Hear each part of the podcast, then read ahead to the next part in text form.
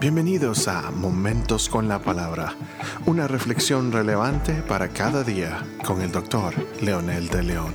Saludos amigos y amigas, aquí estamos nuevamente con otro episodio más de Momentos con la Palabra. Esta vez vamos hacia la quinta bienaventuranza y queremos hacer una paráfrasis del libro de Mateo capítulo 5 versículo 7, tomando en cuenta que las bienaventuranzas son eh, muestras de admiración más que órdenes o más que mandamientos, son como expresiones de admiración por los que están haciendo eso. Y dice, ah, qué dichosos los que tienen un corazón misericordioso, porque ellos tendrán misericordia de parte del Señor. Las primeras cuatro bienaventuranzas nos muestran lo que representa la conversión, las características inherentes de los que se han convertido, su carácter, su actitud hacia Dios. De ahora en adelante las bienaventuranzas nos revelan las actitudes, la vida transformada, encarnada en su realidad. Esto es en cuanto a la conversión de la persona que se ha entregado al Señor. En palabras de Santiago, son los frutos, la evidencia de la verdadera religión, como menciona el apóstol.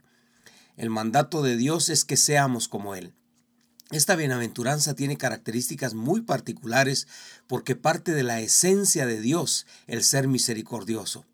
Lucas 6:36 dice, sean ustedes misericordiosos como su Padre es misericordioso.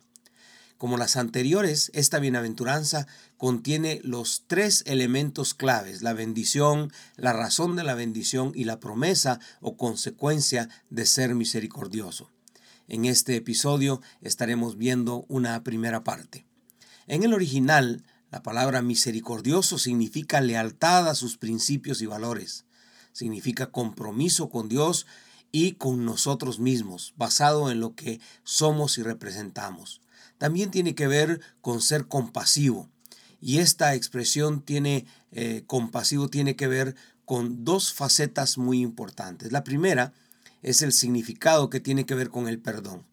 Esto lo podemos ilustrar con la historia que está en el pasaje de Mateo 18, 23 eh, al 35, donde dice que un rey cobra cuentas. Jesús, el que nos perdona en este, en este contexto. Una deuda perdonada, imposible de pagar según esta historia, y les recomiendo que lean la, historia, son 216 toneladas métricas, o sea, dos, 216 mil kilogramos de plata. Se necesita de una mina para hacerlo, para poder pagar lo que éste le debía a su amo. Un deudor que tiene que pagar con todo, su vida, su familia, sus posesiones y casi seguro que no alcanzaría para pagar totalmente la deuda en toda su vida trabajando duro y pagando solamente esta deuda. Un deudor perdonado ante uno de los que le debía solamente 100 días de salario. Era considerablemente una gran diferencia, cantidad posible de pagar. Pero este cuando lo confronta no lo perdona. Esa es la historia como la está narrando lo manda a la cárcel y lo obliga a pagar todo. Esto lo hizo, por supuesto, después que había sido perdonado por el amo a quien le debía 216 mil kilogramos de plata. La actitud del perdonado, que fue implacable ante el que le debía, no fue compasivo, no fue misericordioso y fue muy miserable. Entonces la actitud del rey volverlo a su presencia y castigarlo con azotes y con todo lo demás. Y ustedes eh, van a disfrutar la historia cuando lo lean. Jesús termina la parábola del deudor que se negó a perdonar con la advertencia. Eso es lo que hará mi Padre Celestial con cualquiera de vosotros si no perdonáis de corazón a vuestros hermanos. Repito el texto, Mateo 18, 35. William Barclay dice que el ejemplo anterior nos muestra que el falto de compasión no tendrá la compasión y misericordia del Señor. Aquí se refiere de parte del Señor, no necesariamente de los mismos hombres. Serán puestos a un lado, dice la Escritura, como el pastor aparta las ovejas de los escritos y les dirá, apartaos de mí malditos, porque tuve hambre y no me disteis de comer, tuve sed y no me disteis de beber, como dice Mateo 25, 41. La segunda fase de la misericordia significa apiadarse de los necesitados. Tuve hambre y me diste de comer, como decíamos hace un momento. Tuve eh, sed y me diste de beber. Fui forastero y me recogiste. Significa contener un corazón compasivo. Jesús nos da una preciosa enseñanza que marca la vida de los falsos y verdaderos. Hay otra historia preciosa también que por espacio no la leemos, pero en Lucas 10, 25, 37, cuando habla del buen, samaritano. Un hombre desconocido es asaltado, es herido, eh, nadie lo conocía y un sacerdote lo ve y lo ignora, se cambia de calle, por supuesto era un religioso piadoso, por lo menos delante de los hombres y de nombre, pero era un religioso. Un levita, otro religioso, cantor o administrador del templo, como dice la escritura a lo que se dedicaban los levitas, también supuestamente piadoso ante los ojos de los hombres, y pero cambió su camino, se fue por otro lado, lo ignoró pero luego dice la escritura que pasó un samaritano.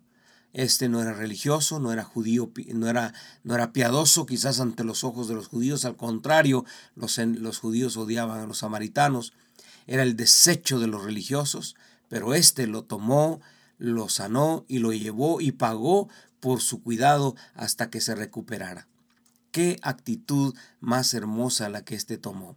Jesús dijo, ve y haz tú lo mismo. Hoy en día según los psicólogos modernos han descubierto que las personas que perdonan y que son dadivosas de corazón tienen más salud y disfrutan más la vida, comprobado totalmente. Yo lo invito a que lea estos pasajes y disfrute este tiempo con el Señor y que usted descubra que usted también es parte de este plan al convertirse. Bienaventurados, dichosos los que tienen un corazón misericordioso, porque ellos alcanzarán misericordia de parte del Señor. Ore conmigo diciendo, amado Dios, gracias por tu presencia, por tu amor. En todos estos relatos, Dios, tuviste la intención de cautivar nuestra mente y hacernos ver, Señor, que la misericordia y la compasión son un fruto de una relación contigo, de tener hambre y sed de justicia, de llorar, Señor, con los que lloran, de sufrir con los que sufren, de ser parte, Dios, de ese plan maravilloso, de ser un aliciente a un mundo necesitado, enfermo, sin esperanza.